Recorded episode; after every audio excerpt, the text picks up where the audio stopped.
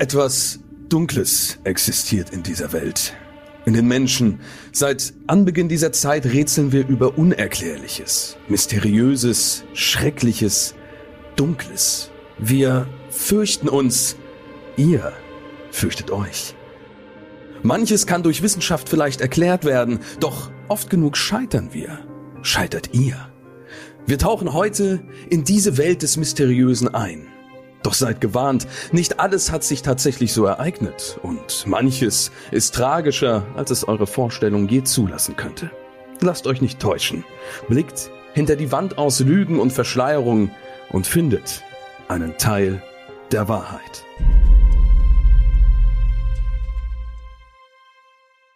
Herzlich willkommen zu einer neuen Folge Mystery Crimes. Mein Name ist Dominik oder Kedos, ganz nachdem, wie ihr es haben möchtet.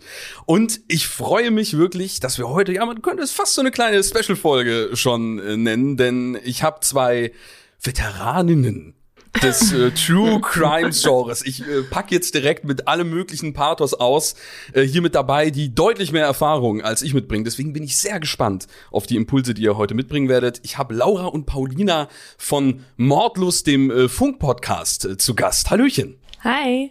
Hallo. Genau, ihr macht schon äh, eine Weile lang, seit äh, 2018, ne? also jetzt äh, schon etwas über zwei Jahre, wenn ich das richtig äh, gesehen habe, mhm. äh, macht ihr schon euren Podcast Mordlust. Die Zeit vergeht sehr schnell. Ja, wir haben Mitte 2018 im Sommer haben wir angefangen. Mhm. Und seitdem dann jetzt äh, zwei Jahre quasi in alle möglichen Abgründe und äh, sonstige Fälle herabgeschaut. Ich fange direkt mit der dramatischen Frage an. Würdet ihr sagen, ihr seid, ähm, ihr habt so viel Spaß am Podcast, dass das alles kompensiert und ihr besser drauf seid, weil ihr so viel Spaß am Podcast habt? Oder nimmt das hin und wieder auch so ein bisschen mit, sage ich mal, wenn man da jetzt schon seit zwei Jahren dran ist und sich mit all sowas beschäftigt? Also beides. Uns nehmen die Fälle natürlich auch oft mit und äh, da müssen wir dann oft danach schlucken. Aber ansonsten äh, haben Laura und ich seit den zweieinhalb Jahren eine tolle Arbeit. Wir machen das und andere Crime-Sachen jetzt hauptberuflich und das Podcasten an sich macht uns natürlich super viel Spaß. Mhm. Aber man hat halt trotzdem wahrscheinlich ab und zu die Momente, so, das kenne ich jetzt ja auch schon teilweise, obwohl wir uns ja so ein bisschen mehr, sag ich mal, an der, an der Schwelle zur äh, Wahrheit bewegen und bei weitem auch nicht so krass ins Detail reingehen. Aber natürlich gibt's hin und wieder äh, die Momente, in denen es dann doch etwas, ähm, etwas happig wird, äh, wenn man ja. persönlich draufschaut. Wie seid ihr zum äh, Podcasten gekommen? Vielleicht äh, kann ja äh, jeder von euch beiden kurz mal ein bisschen was äh, dazu erzählen, wie ihr dahin gekommen seid, was ihr vielleicht wenn ihr wollt, äh, davor so getrieben habt, wie man so zu diesem Podcast-Thema gekommen ist. Also Paulina und ich haben zusammen äh, als Redakteurinnen beim Fernsehen gearbeitet und ähm, wir beide haben uns schon lange für True Crime interessiert und dann kam ja so aus Amerika diese ersten Podcasts, also auch so richtige investigative True Crime Podcasts und die haben wir weggebinged und mhm. dann hatte Paulina ähm, auf Reisen jemanden kennengelernt, der ihr einen anderen Podcast empfohlen hat, der so ähnlich ist wie unser oder so ein ähnliches Konzept hatte und dann haben wir den auch sehr gefeiert und äh, dann so geguckt, was es in Deutschland eigentlich so gibt. Und da gab es halt wirklich wenig ähm, und auch nichts, was uns so richtig gecatcht hat. Und dann haben wir einfach gesagt, das machen wir jetzt einfach selber. Sehr schön. Ja, wir waren ja podcastmäßig so ein bisschen bisschen hinten dran, sage ich mal. Da war ja viel, äh, beziehungsweise ist auch immer noch viel auf dem internationalen äh, Markt los. Aber äh, schön, dass das bei euch so ausführlich und äh, zufriedenstellend dann geklappt hat, weil ihr habt ja auch, das äh, kann man ja jetzt mal ansprechen hier. Äh, ich habe mich da natürlich noch mal so ein bisschen rund informiert und habe mal so ein bisschen die Trendlisten äh, durchgeschaut. Äh, natürlich auch zum Beispiel bei Spotify. Und ihr spielt ja schon wirklich auch äh, ganz äh, vorne mit. Würdet ihr sagen, das hat so ein bisschen eure also natürlich äh, die Herangehensweise an den Podcast in dem Maße verändert. Ich denke mal, das kommt ganz natürlich einher, dass die ersten Folgen äh, jetzt nicht das sind, was man jetzt zwei Jahre später produziert.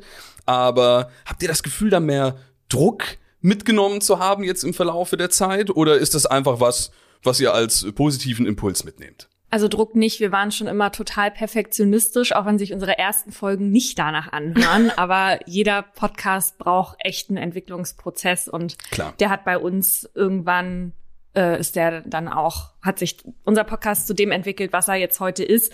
Das macht jetzt nicht wirklich Druck, aber wir wünschen uns schon, dass wir weiterhin unter den Top 5 der deutschen Podcast-Charts bleiben.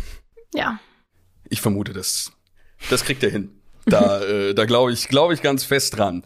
Äh, die Frage, die aber heute im Raum steht, ist, ob wir oder ihr oder ich oder je nachdem auch die Zuhörer und Zuhörerinnen an die Geschichten glauben, die wir heute vortragen werden.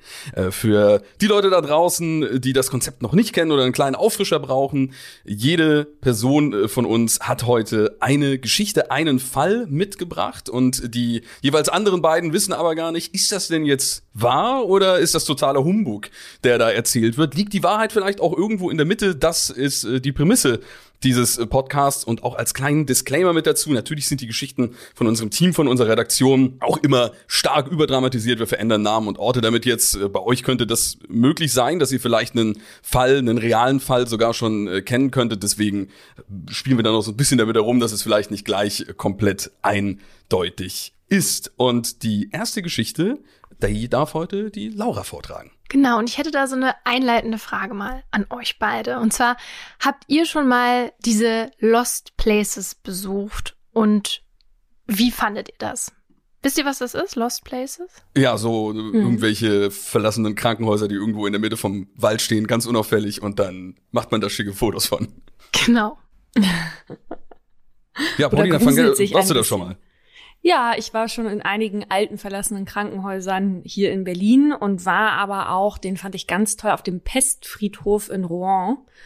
Und abgesehen davon, dass manche da vielleicht Fotos machen, finde ich das immer ganz eindrücklich so dieses Gefühl, was man dann da hat, weil es gruselt einen ja dann doch da schon ein bisschen.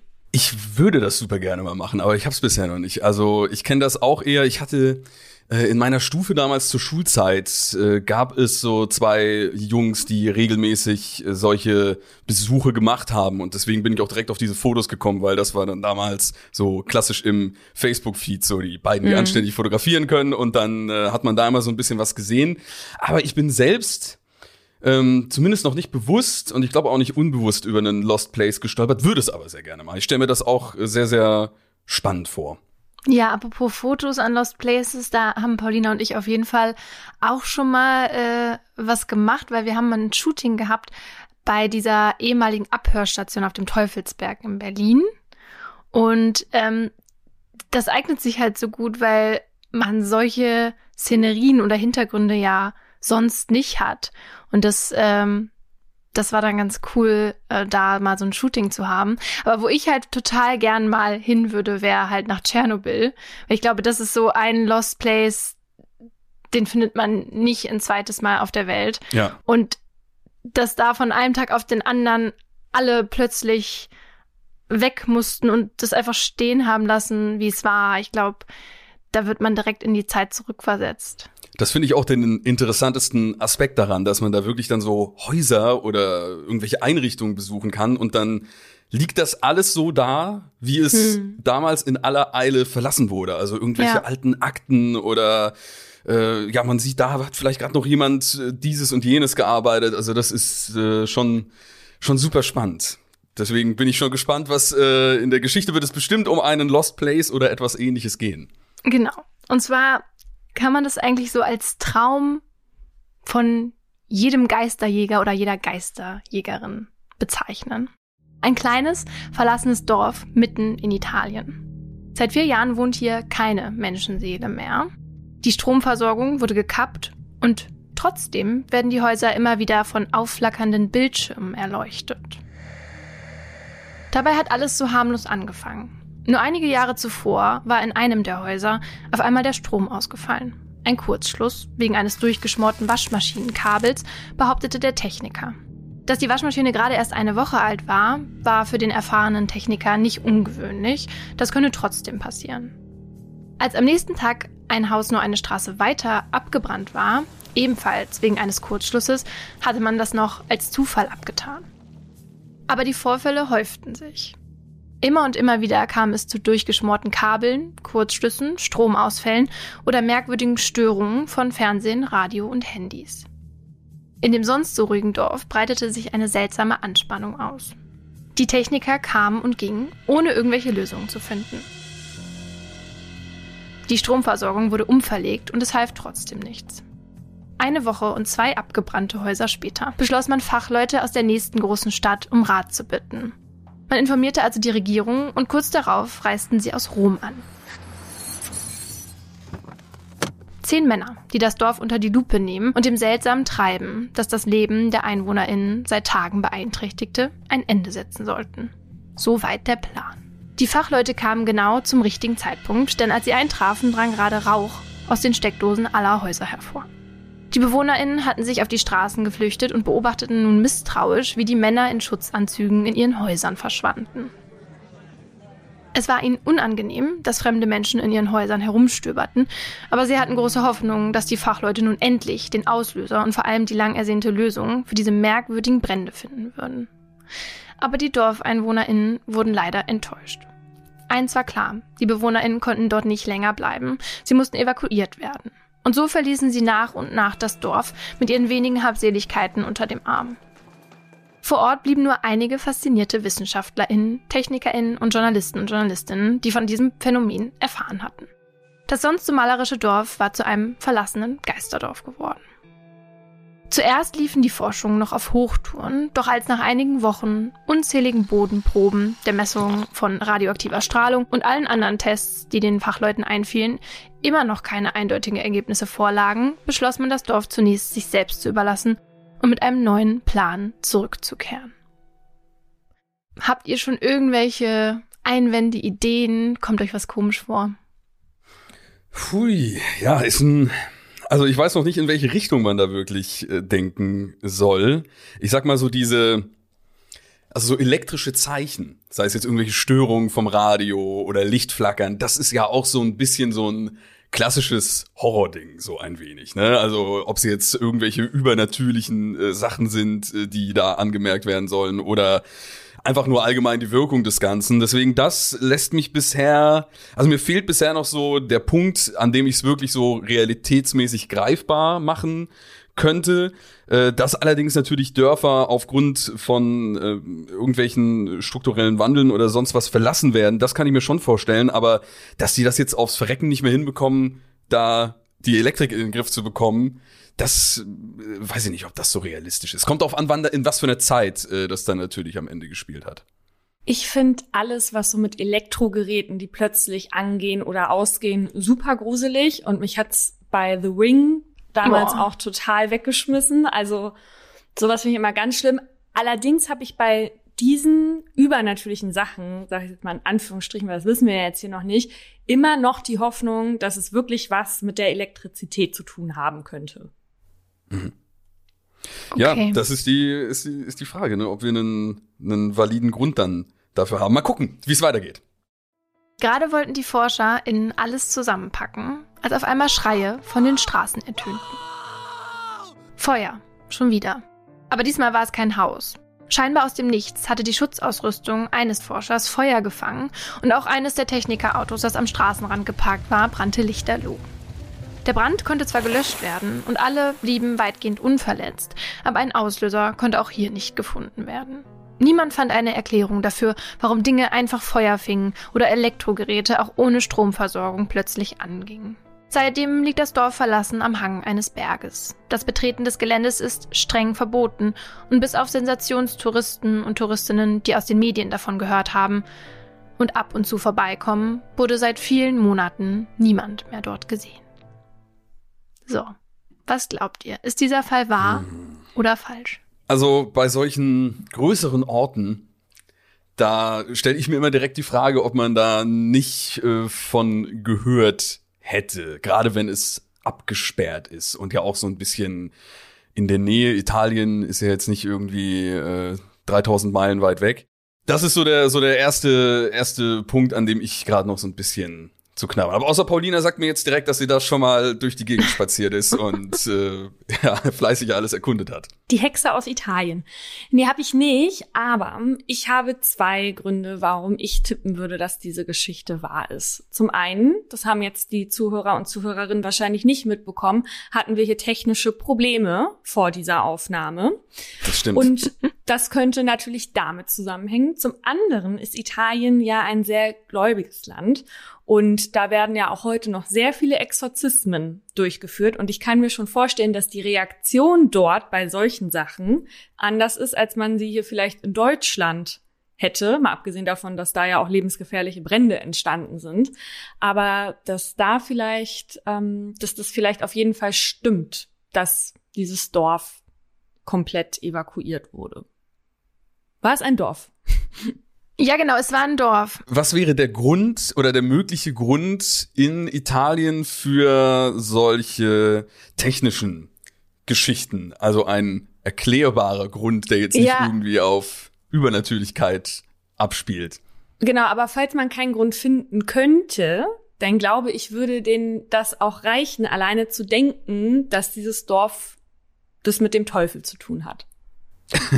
Das Dorf, das mit dem Teufel zu tun hat. Gefällt mir. Was glaubst du denn, äh, Dominik? Ähm, was, was, also wenn wir jetzt mal davon ausgehen würden, das wäre wahr, was glaubst du denn, was das, ähm, ja, was die Gründe sein könnten für so einen Stromausfall und Brände? Also, das müsste ja eigentlich irgendwas damit zu tun haben, dass es innerhalb der äh, ganzen Geografie irgendwie problematisch ist. Also, es ging ja auch darum, dass das Dorf an einem Hang liegt. Das heißt, wenn da jetzt andauernd oder in äh, ja, Flut oder auftretende Steinschläge oder sonst was die Leitungen zerstören und da irgendwelche Sachen nicht möglich machen, was aber halt dagegen spricht, ist, dass da ja Leute und Menschen vom Fach mehrfach gerufen wurden. Das heißt, das hätten die ja irgendwann dann mal erkennen und sich erklären können müssen. Äh, und das und deswegen bin ich eher so auf der Seite, dass das ähm, es, also es kann sehr gut sein, aber ich glaube, es ist geflunkert. Es ist wieder, es ist ein sehr schwieriger, sehr schwieriger Fall. Das kann da wirklich in beide Richtungen gehen. Einfach weil uns so die die Infos fehlen, ob es da eine wissenschaftliche Erklärung für gibt und die müsste es in irgendeinem Rahmen, glaube ich, irgendwann mal gegeben haben, wenn da so viele Leute sich das angeschaut haben. Soll ich auflösen? Ja, ich, äh, ich poker mal auf, äh, auf falsch und Paulina äh, meint, soweit ich das mitbekommen habe, dass es wahr sein könnte. Ja. Okay. Der Punkt, wenn es hier überhaupt um Punkte geht, geht an Paulina. Denn der Fall ist wahr. Und ähm, die Redaktion hat sich da orientiert an einem Vorfall in einem kleinen Dorf in Italien namens Canetto di Caronia. Und dort war es halt 2004 wirklich immer wieder zu ganz merkwürdigen Bränden und Stromausfällen gekommen. Und mehrfach wurde das Dorf dann evakuiert. Was nicht so ganz gestimmt hat, ist, dass es jetzt eine Geisterstadt ist. Aber es wurde immer wieder evakuiert und man konnte bis heute nicht äh, herausfinden, woran das alles gelegen hat. Also da waren auch die ganzen ForscherInnen und WissenschaftlerInnen total überfragt. Und natürlich gibt's Theorien. Und natürlich gibt's die Theorie, dass das Dorf halt von Geistern ähm, heimgesucht wurde und dass es da eben spukt. Aber eine andere Theorie ist zum Beispiel, dass unter dem Dorf da äh, ein neuer Vulkan sich gebildet hat. Das wird aber von vielen ForscherInnen eben als nicht so wahrscheinlich äh, gehalten. Eine weitere Theorie ist, dass dort möglicherweise zu dieser Zeit starke Sonnenströme gegeben hat, die dann halt alles durcheinander gebracht haben, die ganzen Ionen und Elektronen. Und dann sich das sozusagen alles so, äh, ja, so konzentriert hat auf dieses eine kleine Dorf, diese Sonnenströme. Und dann, wie wenn man sich das vorstellt, mit so einem Glas. Mit so einer Lupe. Das, ja, genau, mit so einer mhm. Lupe, mhm. mit der Sonne, wenn das dann sozusagen, wenn man damit Feuer machen kann. Mhm. Ja, also das äh, ist auch eine Theorie, aber wie gesagt, man weiß es bis heute nicht. Deswegen könnt ihr auch jetzt einfach sagen, welcher Theorie ihr da am meisten Glauben schenkt. Oder ähm, ja, oder wir belassen es halt einfach so, dass wir uns diesmal nicht das erklären können und keine Lösung für die Geschichte haben. Da muss man sich manchmal mit abfinden. Ich muss, ja. wieder, ich muss, ich muss, ich muss gläubiger werden, habe ich das Gefühl, was äh, solche Sachen angeht. Ich habe dann immer, ich habe so gleich so ein sehr cineastisches Bild vor mir, so dieser brennende Schutzanzug, von dem erzählt wurde. Aber das könnten ja auch Details sein, die eben hinzugefügt wurden oder dieses Technikerauto. Und stell mir das dann alles so enorm apokalyptisch vor. Und je weiter das halt in meinem Kopf geht, desto mehr denke ich so, nee, also das, das hätte man ja mitbekommen. Und das ist halt echt auch 2004, also jetzt gar nicht mal so weit weg, 16 Jahre äh, war, wo man ja schon davon ausgehen könnte, dass das einfach mhm. leichter zu erkennen sein müsste, woran es lag. Das macht die Geschichte, finde ich, äh, sogar noch mal eine Ecke interessanter, als wenn man jetzt gesagt hätte, okay, wir sprechen da von irgendwas, was so 1960 oder so mal passiert ist. Weil ja. das dürfte dann ja auch recht gut dokumentiert sein. Oder wenn man halt eine Lösung einfach gefunden hätte, eine, eine, genau, eine ganz gut. einfache, ja. weil ähm, aber das sehen wir auch in unserem Podcast immer wieder, dass wir so ungelöste Fälle halt super spannend finden, weil es dazu eben Theorien gibt, aber eben keine Lösung. Natürlich sind die unbefriedigend, aber trotzdem ja total spannend, weil man sich das selber so überlegen kann, was macht am meisten Sinn und was nicht. Ähm, ja, und deswegen fand ich die Geschichte auch ganz, ganz spannend. Total, total. Ist auch immer, äh, finde ich, äh, schön, wenn man so zwei völlig unterschiedliche Ansätze dann dazu hat, weil das ist ja dann auch genau das, was so ein Fall im Nachgang dann interessant behält, weil es auch eben jetzt bei den Theorien äh, bestimmt Leute gibt, äh, wie Paulina auch vorher schon meinte, äh, gerade gläubigere Menschen, die haben da bestimmt einen ganz anderen Ansatz zu. Also es gibt äh, bestimmt genügend Leute, die bei all solchen Zeichen, die direkt als sehr biblisch interpretieren würden und äh, dann wirklich gar keinen Fuß mehr in dieses Dorf äh, machen möchten, keinen Fußtritt mehr hinein. Also wirklich ein ein mannigfaltiger äh, Fall, was die verschiedenen äh, Theorien angeht. Wir schauen mal, wie es mit Fall Nummer zwei äh, weitergeht. Mhm. Da dürft ihr jetzt dann auch schön in eure eingespielte Position des True Crime Duos, äh, sage ich mal, hineingehen, weil ich den vortragen werde. Ich bin sehr gespannt, ob ihr auf ein gleiches oder auf ein unterschiedliches Ergebnis kommen werdet. Äh, der Fall nennt sich unter der Wasseroberfläche und dazu gibt es auch eine einleitende Frage und zwar, seid ihr eher Wasser- oder Landratten? Also ich liebe das Meer zu sehen, darin zu sein, zu schwimmen. Ähm, von auch ich, ich bin auch Skorpion und habe gerade gelernt, dass mein Zeichen Wasser ist, wo ich ja an Land lebe. Ist es nicht so? Doch. Äh, also ja, äh, ich liebe das Wasser. Ähm, ich liebe es auch, aber aus der sicheren Entfernung heraus, denn ich bin ein Feuerzeichen. Laura und ich haben neulich sehr lange über meine Sternzeichen ja, ich, ich bin plötzlich in so einem Horoskop-Podcast hier gelandet, fällt mir gerade auf. Das ist das erste Mal, dass so eine Frage äh, mit äh, Sternzeichen und ähnlichem beantwortet wird. Man kann alle Fragen des Lebens mit Sternzeichen beantworten. Nein, natürlich okay, nicht. Wir okay. haben uns das hier an einem feuchtfröhlichen Abend aus Spaß mal reingezogen. Sehr gut, ey. ähm, nee, ich äh, bin auch sehr gerne mal im Wasser, äh, allerdings eher da, wo ich noch stehen kann. Da habe ich es wie meinen Hund. Okay. Der geht auch immer nur vorne so ein bisschen planschen. Gibt's ja bei Hunden auch ganz unterschiedliche Typen. Ne? Es gibt die, die haben wirklich gar keinen Bock auf Wasser und äh, dann die, da geht's dann wirklich mit vollem Tempo einfach einfach rein. Also auch äh, Wasser- und Landratten in diesem Fall. Ich fange einfach mal an mit der Geschichte. Ein bisschen verrückt ist sie schon, oder? Fragte Nils kopfschüttelnd, der in dem kalten Kombi neben Jackie am Steuer saß und an diesem sonnigen Januarnachmittag die etwas vereiste Landstraße entlang fuhr. Ja, vielleicht, erwiderte Jackie lachend und stieß dabei eine Atemwolke aus. Aber es war doch nett, oder? Das junge Paar kam gerade von einem Besuch bei Jackies Großtante zurück. Seit Nils und Jackie vor einigen Monaten ihre Heimatstadt Wilmington in North Carolina verlassen hatten und nach Buffett gezogen waren, wollte Jackie ihre Großtante unbedingt einen Besuch abstatten. Sie wohnte immerhin nur einen Nachbarsort entfernt.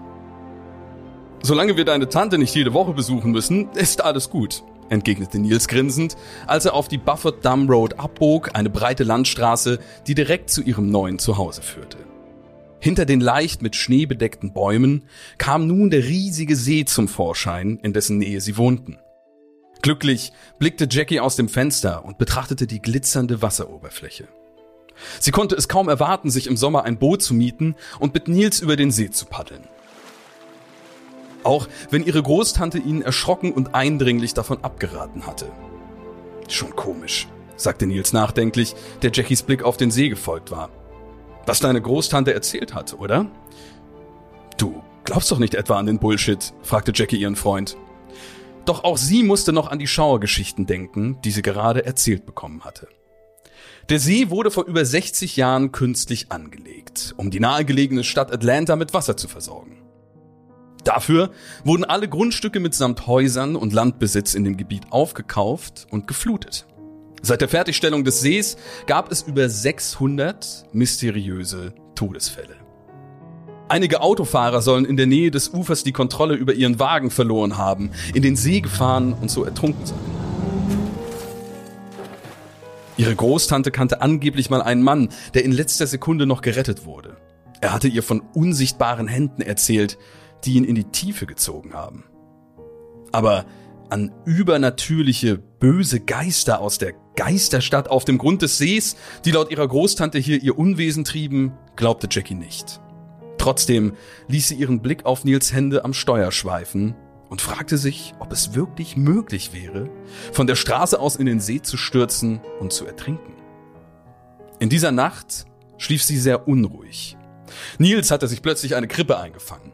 Er hustete und schniefte fast die ganze Nacht über. Irgendwann fiel Jackie endlich in einen traumlosen Schlaf. Als Jackies Wecker am nächsten Morgen klingelte, war Nils nicht mehr im Haus. Vermutlich war er kurz zum Arzt gefahren, um sich krank schreiben zu lassen. Sie machte sich auf den Weg zur Arbeit, doch als sie aus dem Haus ging, sah sie, dass das Auto noch in der Einfahrt stand. Merkwürdig, denn die nächste Arztpraxis war über eine halbe Stunde Fußweg von ihrem Haus entfernt. Den ganzen Tag über antwortete Nils nicht auf ihre Nachrichten. Sie hoffte, dass alles in Ordnung war und er einfach seine Grippe in Ruhe tief schlafend auskurierte. Doch als sie von der Arbeit nach Hause kam, war Nils immer noch nicht dort. Als Nils auch bis spät abends nicht auftauchte, rief sie die Polizei. Bei der Befragung stellten sie fest, dass eine 9mm Pistole im Haus fehlte. Nils hasste die Pistole. Warum nahm er sie mit nach draußen? War er in Gefahr gewesen? Jackie begann sich langsam ernsthafte Sorgen zu machen. Sie hörte einen der beiden Polizisten die Wasserwacht rufen und wurde wütend. Die Polizei sollte sich lieber darauf konzentrieren, die Waldwege gründlich zu durchsuchen oder nach etwas Verdächtigem zu forschen. Der See ist doch das Letzte, was eine logische Erklärung auf das plötzliche Verschwinden liefert. Dennoch war dies das Einzige, was die Polizisten wirklich zu interessieren schien. Hier machen wir ein kurzes Päuschen, um mal abzuklopfen, was ihr bisher von der Geschichte so haltet. Soll ich? Jeder, erstmal, äh, mich, mich, mich, mich starren ungläubige Augen an. also das ist ja ganz oft so, dass wenn irgendwie ähm, weil zum Beispiel der Meeresspiegel steigt und deswegen ähm, Menschen ihre Heimat verlassen müssen oder weil ein Kernkraftwerk gebaut wird oder sonst irgendwas und ähm, dass es dann so Ge Geschichten gibt, dass ähm, ja, dass da zu, welche zurückgeblieben sind, weil sie nicht weggehen wollten, dass es dann halt Geister sind. Ähm, ich will natürlich jetzt unbedingt wissen, wo Nils ist. Und äh, es hört sich so an, als wäre er in den See spaziert, aber ja, also ich sehe noch nichts, was nicht erklärt werden kann mit irgendwas. Was nicht äh, übernatürlich ist, meine ich. Mhm. Was mich einfach sehr irritiert ist, dass die Polizisten und Polizistinnen auch gleich zum See gehen wollen. Weil ja selbst die bei ihren Ermittlungsarbeiten dann oft den See irgendwie als Erklärung bisher gefunden haben. Und das finde ich doch schon sehr gruselig. Dass die so schnell eben alles andere ausschließen ja. und nicht in den Wald gehen möchten und ähnliches. Ja, mal schauen, ob sie da mit der Vermutung oder mit der Herangehensweise den richtigen Riecher haben. Über einen Monat später wurde Nils Leiche tatsächlich im See von einem Fischer gefunden. Er trug immer noch das Schlafshirt und die Pyjamahose, die er in der Nacht des Verschwindens getragen hatte. Und obwohl Jackie niemals auch nur die geringsten Anzeichen von Suizidgefahr bei ihrem Freund vernommen hatte, hatte er eine Schusswunde von der 9mm Pistole in seiner Stirn. Im Gegensatz zu den regionalen Nachrichten, die sich auf einen weiteren mysteriösen Todesfall stürzten, schien die Polizei und die Dorfbewohner, die von dem Fall hörten, ungewöhnlich unbeeindruckt. Es wirkte fast so, als wäre es für sie nur eine weitere Wasserleiche aus dem See. Irgendwas war hier faul. Das war kein einfacher Suizid, da war sich Jackie sicher. Das mysteriöse Verbrechen wurde nie gelöst. Und damit endet unsere Geschichte. Das ist alles, was ich euch an die Hand geben kann, um da eine Vermutung zu treffen, ob dieser Fall denn wahr oder einfach nur erstunken und erlogen ist. Also, er kann wahr sein, weil sowas passiert oft. Und davon haben wir auch schon gelesen, Paulina und ich, bei unseren Recherchen, dass Menschen äh, Sachen tun, von denen man nie erwartet hätte, dass sie es tun, weil irgendwas über Nacht passiert ist in ihren Köpfen, weil sie zum Beispiel eine Psychose entwickelt haben ähm, und dann plötzlich zum Beispiel paranoid sind oder er sich vielleicht von diesen ganzen Erzählungen hat dann leiten lassen in seiner Psychose ähm, und sich dann erschossen hat. Oder schlafgewandelt ist. Ja, oder das. Okay, also der reine Bereich, sage ich mal, der persönlichen Geschichte, den schätzt ihr oder den schätzt Laura als realistisch ein. Äh, du auch, Paulina? Also ich schätze es als realistisch ein. Ich würde jetzt aber trotzdem auf nicht wahr tippen, einfach in der Hoffnung, dass er nicht wahr ist, damit ich heute Nacht noch wieder einigermaßen gut einschlafen kann. okay, okay. Ja, wir haben ja noch den ganzen Bereich eben so grundsätzlich, sage ich mal, um den See herum. Das heißt, dass äh, der ja allgemein so ein bisschen äh, komisch zu sein scheint. Aber wenn ich das jetzt richtig rausgehört habe, dann pokert Laura auf Ja und Paulina auf Falsch. Also ich habe gesagt. Oder willst du was ändern, Laura? Ich würde sagen, dass die Geschichte nur die von Nils, dass die stimmen könnte, dass da reihenweise Autos ähm, in den See gefa äh, gefahren sind und da Leute ertrunken sind und dann Hände von unten. Also das, ähm, das glaube ich nicht. Es kann sein, dass sich das wieder jemand erzählt hat und die dann übertrieben haben, aber ich glaube nicht, dass wirklich so viele Leute gestorben sind in diesem See. Ich möchte dazu eine kleine Geschichte erzählen. Und zwar habe ich mal auf einem also es war, es war ein Crime-Kanal aus Großbritannien, glaube ich. Und da ist eine Reporterin zu einer Brücke gegangen. Und von dieser Brücke haben sich offenbar ganz plötzlich immer sehr viele Menschen gestürzt, teilweise auch Hunde. Witzigerweise ja. hatten wir, also mit den Hunden hatten wir das auch schon. Also die Geschichte, äh, die, die hatten wir sogar auch schon äh, drin. Aber von den Menschen habe ich bisher noch nicht gehört. Außer die sind den Hunden alle nachgerannt, verständlicherweise. Ich glaube, sie ist dann in diesem Video sogar so mit so ein paar Hunden dahin und dann einer äh, ging schon so auf Richtung, bevor man sich runterstürzt, Abgrund. dann Richtung ja. so so halb er wollte ja, also diese Abgrund, Mauer, die einfach, einfach diese Brücke von, ne, okay. wo man äh, ja. diese Mauer, die da äh, die Brücke drumherum ergibt ähm, und stützte sich dann schon so da dran und alle waren so, oh mein Gott und gruselige Musik und dann ist er aber weitergerannt und alle dachten sich, die armen Hunde, opfern sie die jetzt und so. ja, das, das ist dann einfach, dass die sich das einreden wollen. Also ich glaube, wir sagen beide, wir glauben nicht, dass diese Geschichte wahr ist. Okay. Okay, okay. Ich bin jetzt schon wieder halb bei dem den, den Hundefall, den habe ich schon habe ich schon verdrängt, weil ich das so, so grausig fand, diese Vorstellung, dass da ein Hund nach dem anderen so halb äh, slapstickartig äh, über über die Brücke springt.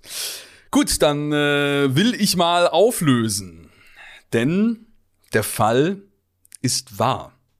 Zumindest, und da müssen wir natürlich äh, sehr wohl dann äh, diese Klammer mit einfügen, wenn man Internetforen und reißerischen US-Nachrichtensender Glauben schenkt. Mhm. Deswegen, da sind, befinden wir uns in einem wahr, in wirklich ganz, ganz großen Anführungszeichen. Äh, vor allem, weil ich äh, nicht mal sicher sein kann, ob äh, da die reißerischen US-Nachrichtensender oder die Internetforen doch die validere Quelle sind. Das ist beides nur ein bisschen schwierig. Er orientiert sich an den Ereignissen am Lake Lanier im US-Staat Georgia.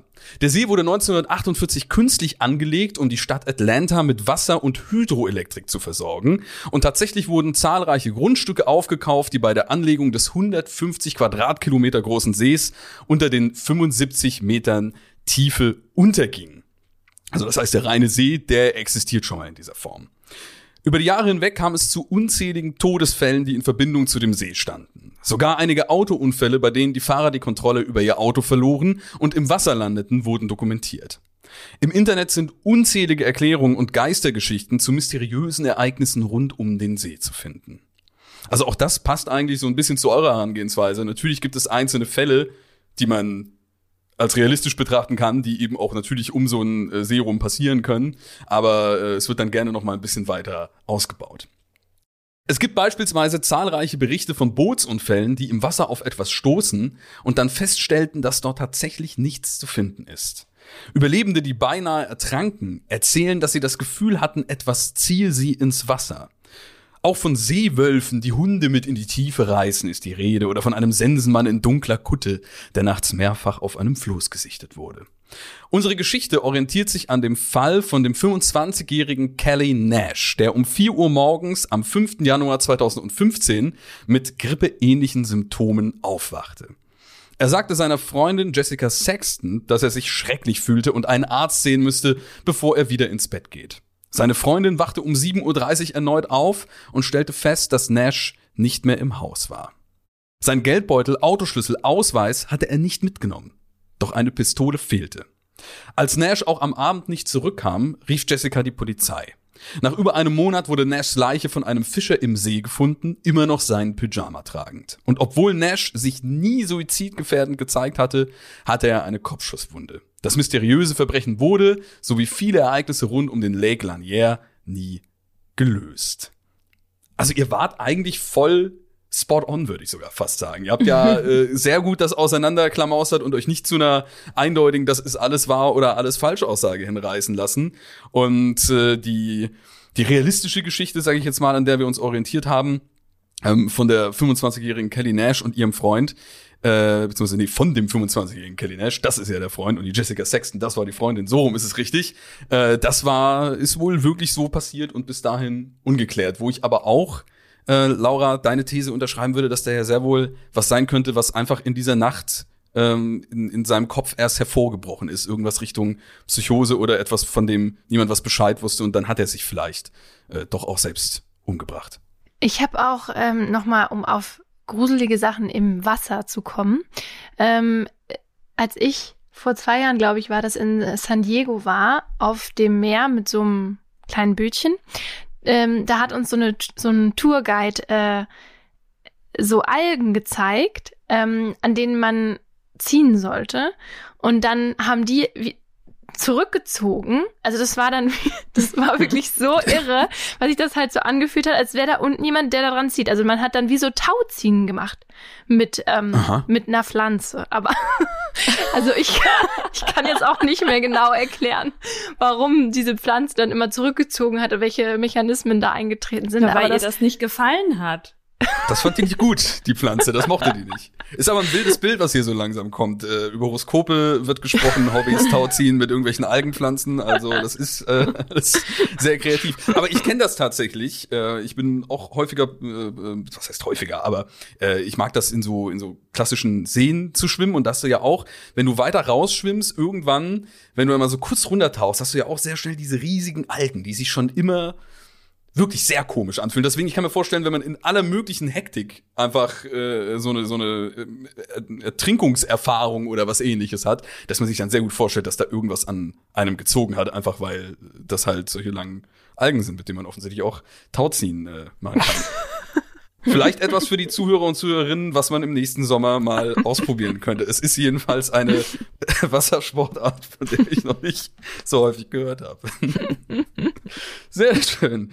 Gut, äh, wir haben natürlich auch noch einen dritten Fall für die heutige Episode, den abschließenden Fall und den äh, darf heute Paulina vortragen.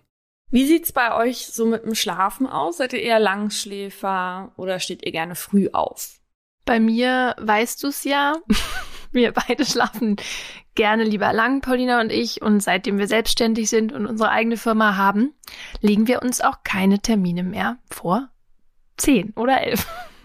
Das finde ich sehr gut. Das fand ich auch bei dieser Podcast-Aufnahme sehr gut. Ich bin ja auch schon äh, eine, eine Weile lang äh, selbstständig und habe da eher immer so ein bisschen dann damit äh, zu arbeiten, den, den Schlafrhythmus so geregelt zu halten und äh, dann äh, auch nicht nicht zu lang, aber auch nicht zu kurz, weil man dann auch, finde ich, immer eher da mal dazu tendiert, dass man äh, dann entweder über- oder unterkorrigiert. Aber ich würde schon sagen, grundsätzlich schlafe ich schon auch lieber etwas länger. So zur Schulzeit war ich eher so der Sechs-Stunden-Typ und damit kam ich gut klar.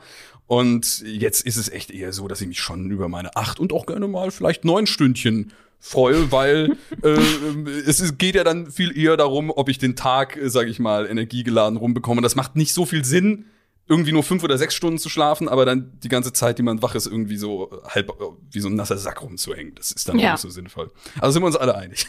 Auf jeden Fall.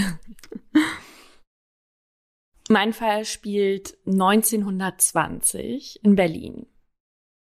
Lara arbeitet eigentlich gerne in ihrem Job als Empfangsdame in dem kleinen Hotel am Rande der Stadt. Viele Frauen haben lange und hart für so eine Art der Arbeit gekämpft. Doch heute, an diesem grauen Novembertag, fällt ihr der Job schwerer als sonst. Sie kann ihre Augen kaum offen halten und sie beginnt zu vergessen, was sie den Gästen eigentlich sagen wollte. Sie hat die letzten Tage wohl einfach zu wenig geschlafen, denkt sie sich und versucht sich weiter zu konzentrieren.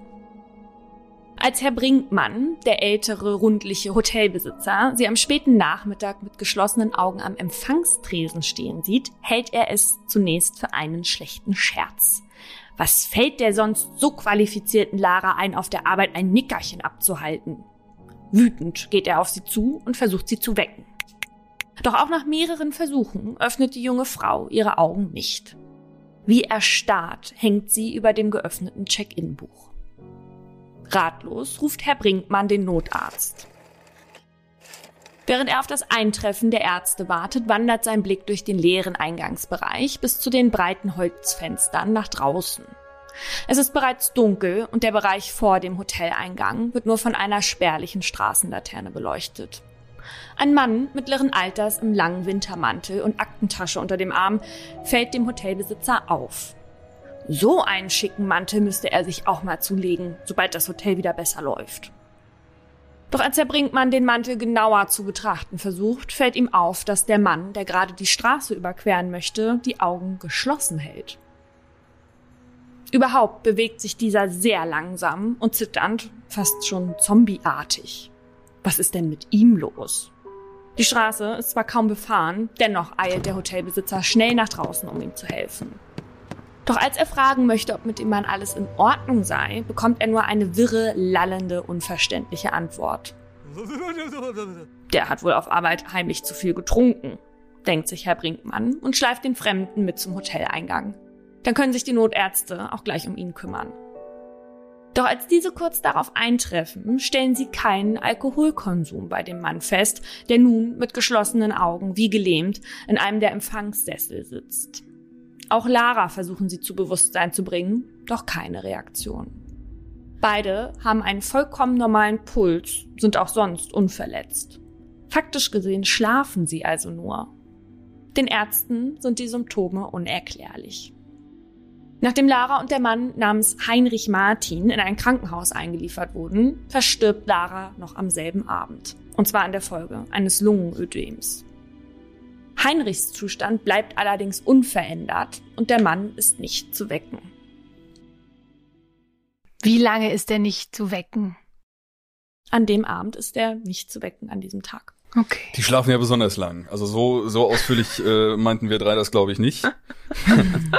Zum, zumindest bin ich noch nicht mit geschlossenen Augen in einem totschicken Wintermantel, äh, wie die Geschichte zu betonen wusste, über einen Zebrastreifen spaziert. Ja, bisher lässt sich das alles äh, für mich wirklich mit so äh, Schlafwandelgeschichten ja. oder Narkolepsie oder sowas auch erklären. Das würde ja für dieses plötzliche Einschlafen am Arbeitsplatz oder ähnlichem sprechen, egal wie viel sie jetzt äh, vielleicht geschlafen hat oder äh, sonstiges. Ich habe auch zwischenzeitlich irgendwie mir überlegt, ist vielleicht irgendwas in der Luft, weil es eben zwei äh, Personen waren, die erstmal unabhängig voneinander diese Effekte hatten. Eben einmal die Empfangsdame und dann noch die äh, Person draußen. Aber dann müsste ja auch eigentlich der Hotelier auch davon betroffen sein, wenn es ein pauschaler Effekt wäre. Also bisher es haben wir sei ja denn, er hat sehr viel Leute. Kaffee getrunken. die Macht des Kaffees, die, die schützt einem vor so einem, vor so einem Zeug. Oh. Ich habe ich hab heute auch noch gar keinen Kaffee getrunken. Es ist äh, skandalös. Es ist wirklich die Zustände hier, aber einen Tee. So, okay. Oh Gott, Dominik hat schon die Augen zu. Ja, oh. Und zack. Sag mal was, Dominik, leidest du auch schon? Ist das Whisky hinter dir auf dem Tisch? Ja, natürlich. Man hat immer so diese heimliche klassische Schublade und einen Schreibtisch. Die ist natürlich da. Ja, okay. Äh, Laura, siehst du das ähnlich oder? Also ich würde jetzt davon ausgehen, dass es ein Zufall, dass das beide betroffen hat. Ich glaube bei ihr, weil sie ja auch gestorben ist, dass das vielleicht alles mit diesem, mit ihrer Todesursache irgendwie mit dem, zusammenhing, mit dem, mit dem Ödem. Und bei dem Herrn glaube ich, dass er schlafwandelt. Ich bin nämlich auch schon oft schlafgewandelt. Ich weiß aber allerdings nicht, aber ich glaube, ich hatte immer die Augen offen. Hat man nicht die Augen offen, wenn man schlafwandelt? Ja, weil du guckst ja eigentlich auch. Ja, G äh, genau. Gibt's da, gibt's da dann vielleicht, vielleicht auch unterschiedliche Typen? Das weiß ich nicht. Ich hatte nur eine einzige äh, Schlafwandelerfahrung. Um, ähm, und äh, die fand nach einem feuchtfröhlichen Abend statt. als ich in Berlin gewohnt habe, liebe Grüße an meinen damaligen Mitbewohner, mit dem äh, ich einen feuchtfröhlichen Abend verbrachte und dann hatten wir aus irgendeinem Grund die Idee, auf dem Gang zu schlafen. dann haben wir es halt äh, wie bei so einer Pyjama-Party äh, mit irgendwie Bettwäsche und sowas auf den Gang gelegt. Und das wurde natürlich irgendwann unbequem, deswegen bin ich dann nachts äh, natürlich äh, etwas, etwas verklüddert äh, durch Schlaf und äh, den vorangegangenen Abend.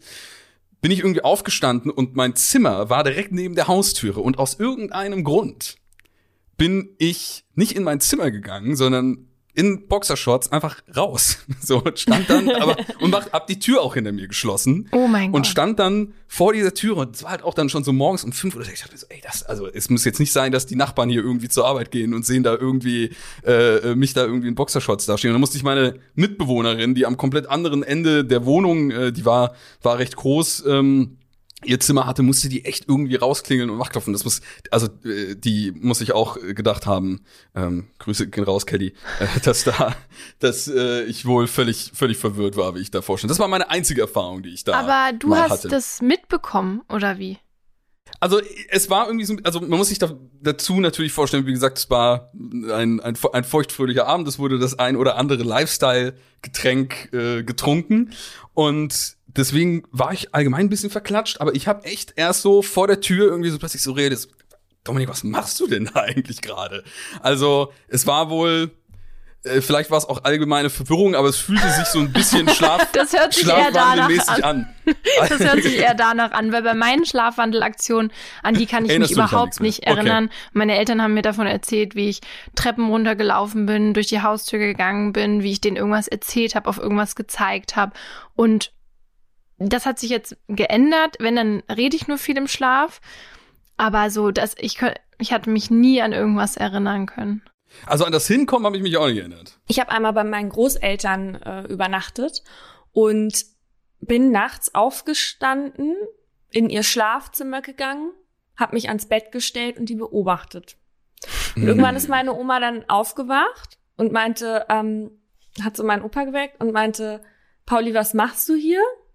Und da habe ich gesagt, nichts. Und bin wieder ins Wohnzimmer an die Couch, äh, auf die Couch gegangen. Und ich wusste das am nächsten Tag ja. auch noch. Ach, du wusstest es noch? Ich wusste das noch, ja. Aber es war halt währenddessen, als wäre ich so in so einem Wachtraum.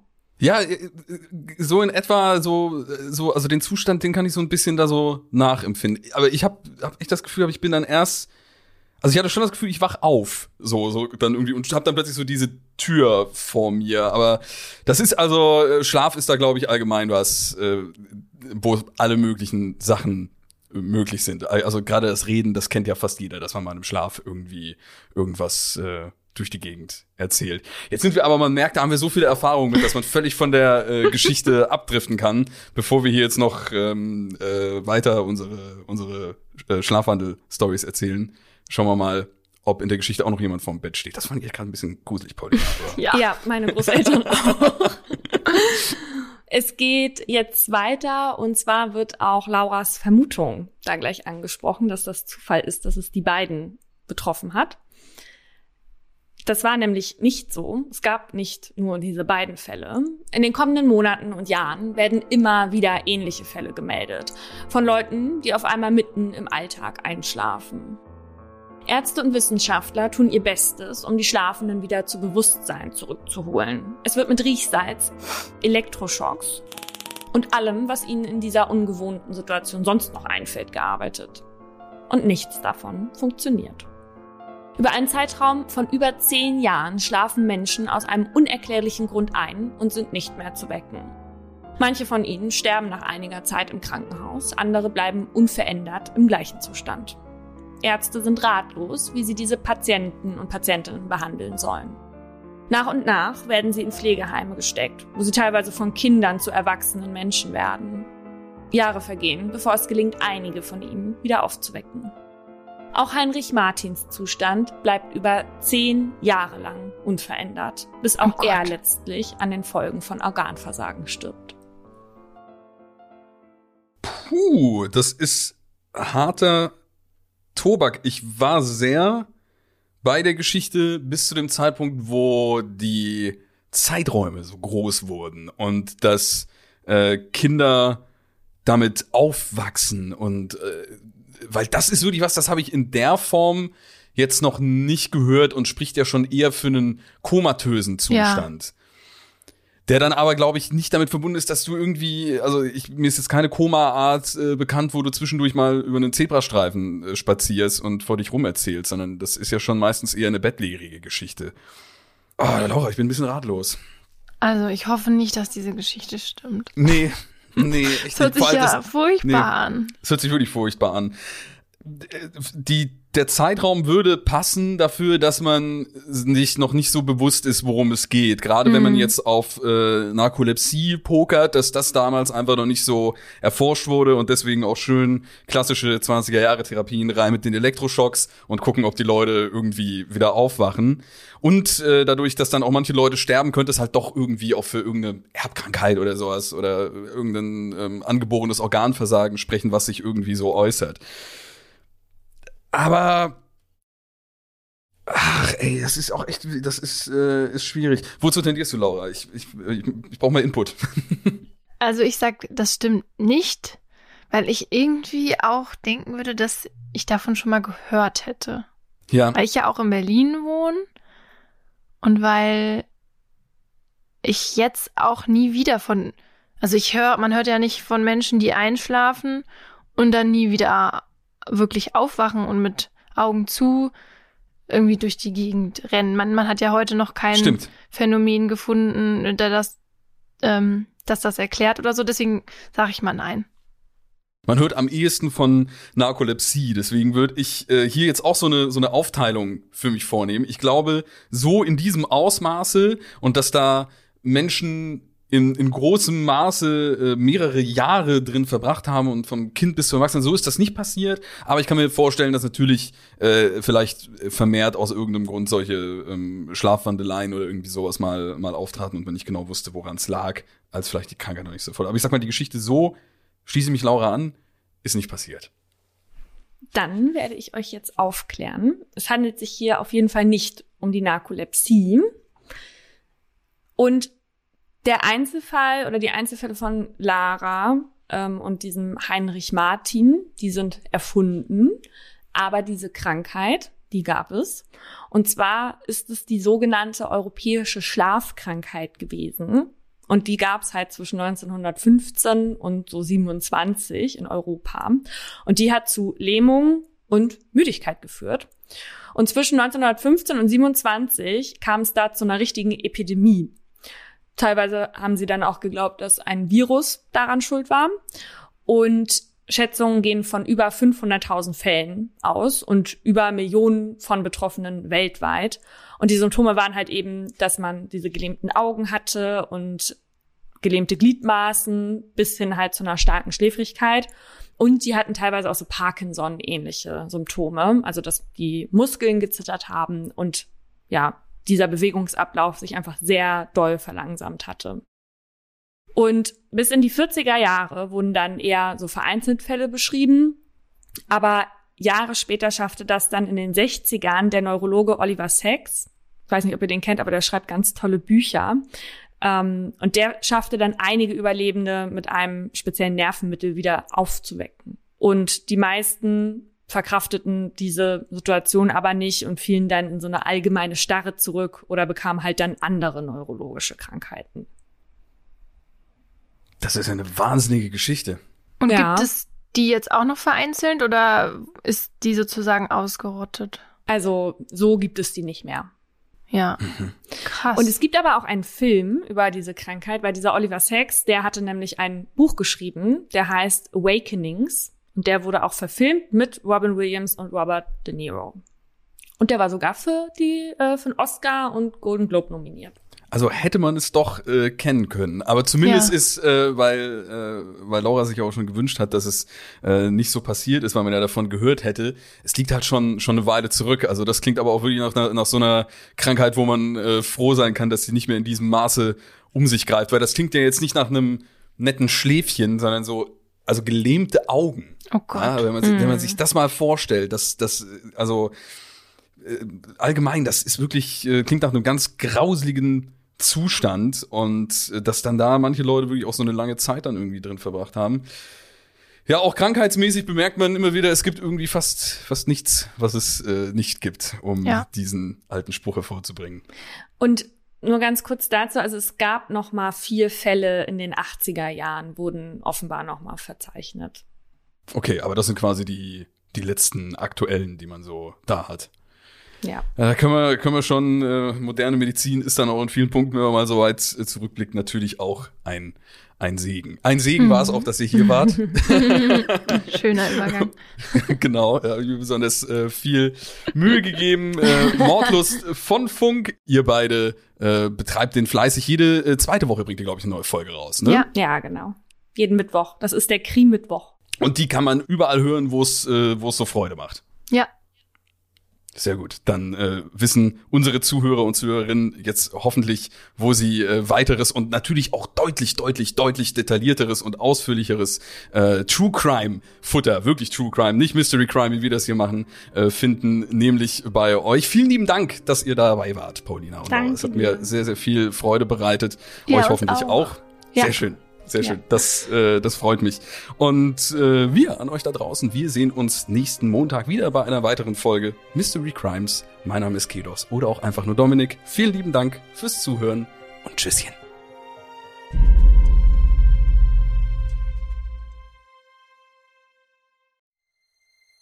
Du möchtest noch mehr Stories of Crime hören? Dann hör doch mal in die zahlreichen anderen Fiction-Crime-Geschichten in unserem Kanal rein. Stories of Crime gibt es überall, wo es Podcasts gibt. Folge uns in der Podcast-Plattform deiner Wahl und verpasse keine neue Folge. Und wenn dir diese Folge gefallen hat, dann lass uns gerne 5 Sterne da.